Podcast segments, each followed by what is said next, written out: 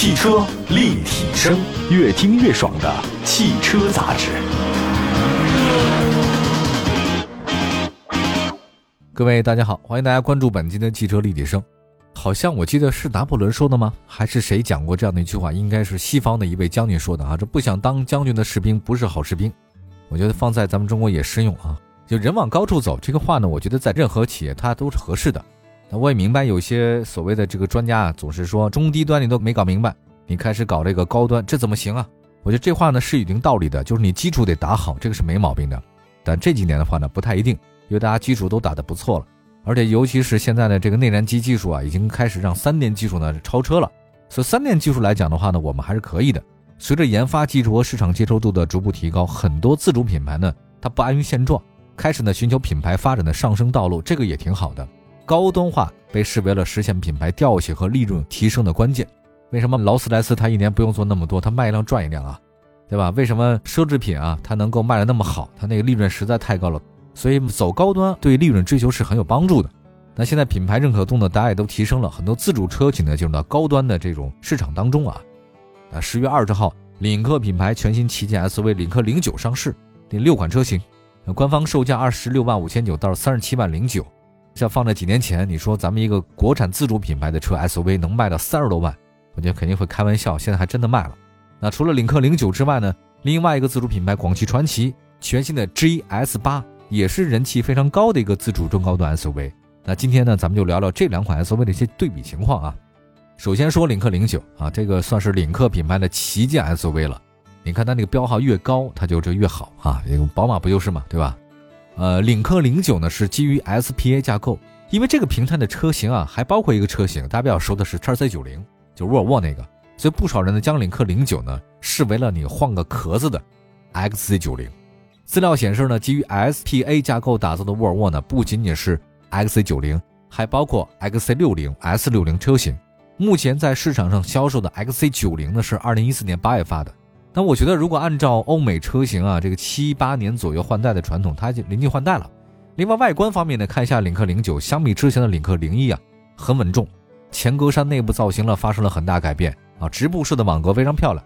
前大灯呢依然是标准的领克风，隐藏式门把手，熏黑的地柱，双边四出。领克零九呢长呢是五米，哇，这个车很大。轴距呢是快三米的，二九八四。轴距呢跟沃尔沃的叉 C 九零呢是相同的，但我觉得车身还要更长一些哈，做的更大一点。领克零九的内饰呢是大面积的皮质包裹，三辐式方向盘呢是多功能的触摸式的按键，全液晶仪表盘，但是它没有采用当下比较流行那个双联屏的设计啊，不知道是什么原因。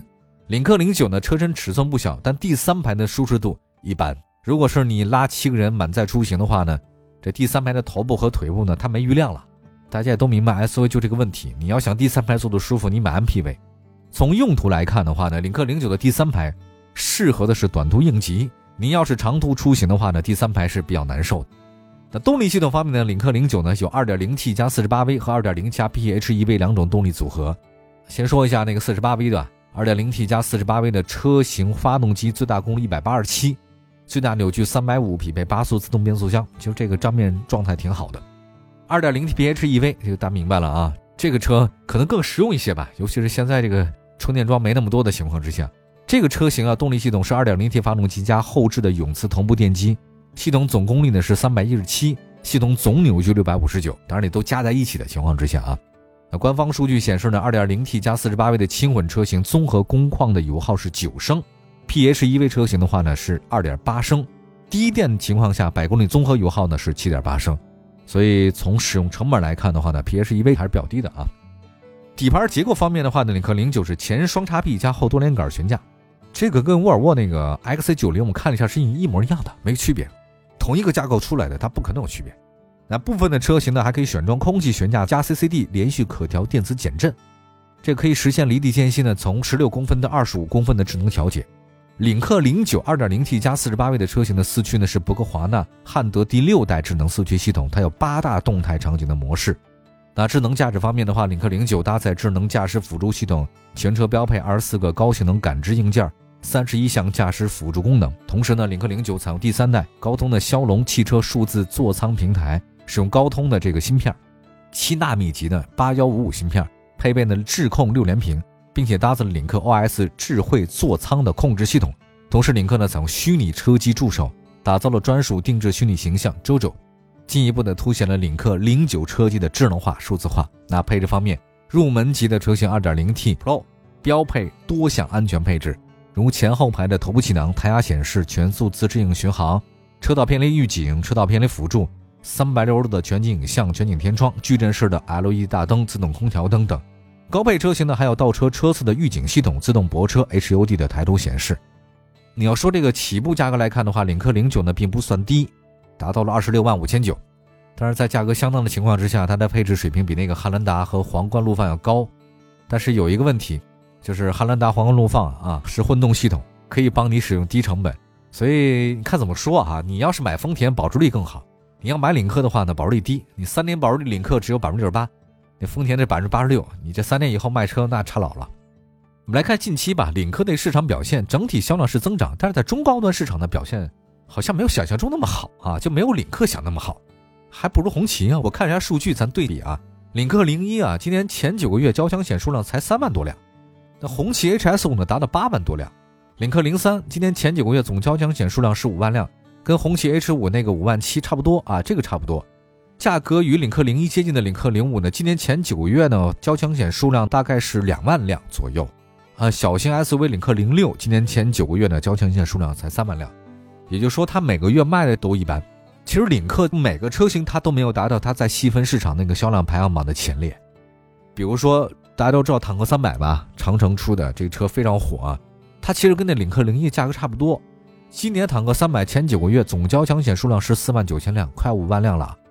你把领克零一加领克零五加在一起都没有坦克三百一家这一个车型卖的多，那实在是应该检讨一下，领克到底为什么会这样？好吧，我们休息一下，一会儿呢再说说广汽传祺全新的 GS 八啊，这个其实有个新的东西了啊，它里面有丰田混动系统加持了啊，应该算是一个它能卖出好价格，或者说卖的销量更高一个特别好的一个配置。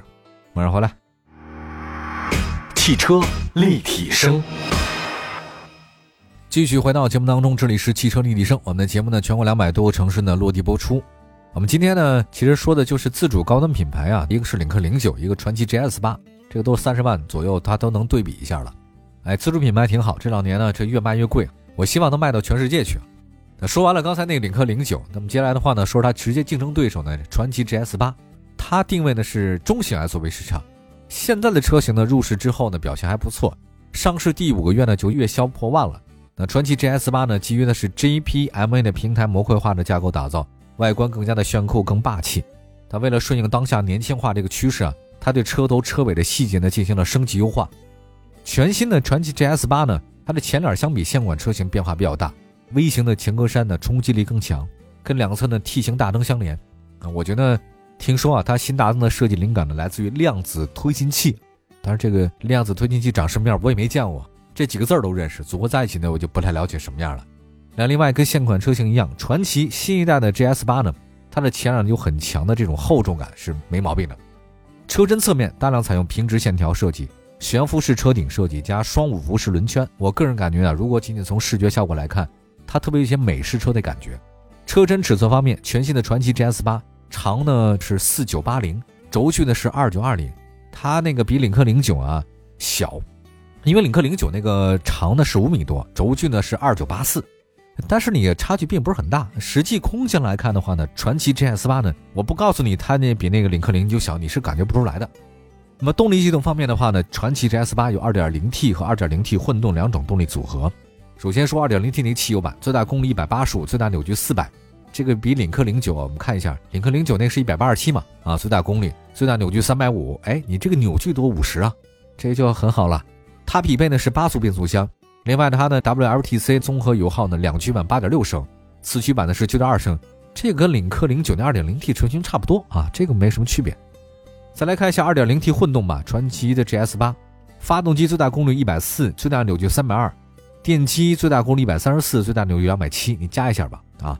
四驱版的车型还增加了后电机，传祺的全新 GS 八的零百加速呢是六点九秒，还有一个四驱版的车型 WLTC 的综合油耗是六点三三升，领克零九的插电混动的车型的低电量的状态下呢，它的工况百公里油耗呢是七点八升，底盘结构方面的话呢，全新传祺的 GS 八呢是前麦弗逊独立，后多连杆独立悬架。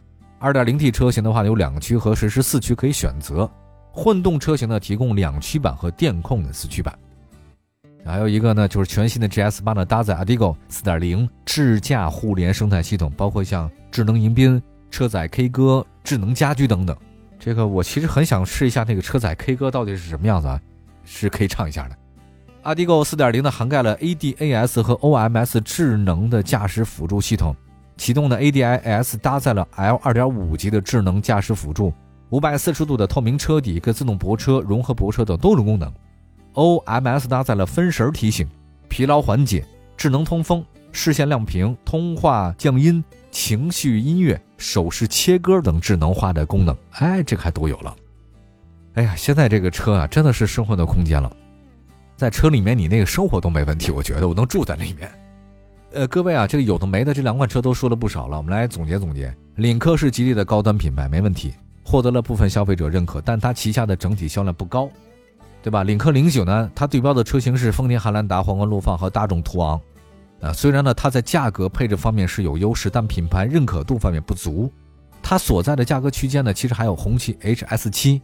红旗 HS 五和领克零一的销量对比来看，我觉得十五万左右选红旗肯定多于领克啊，我个人也是这么选择的啊。还有一个，相比领克零九，全新的传祺 GS 八的价格门槛更低。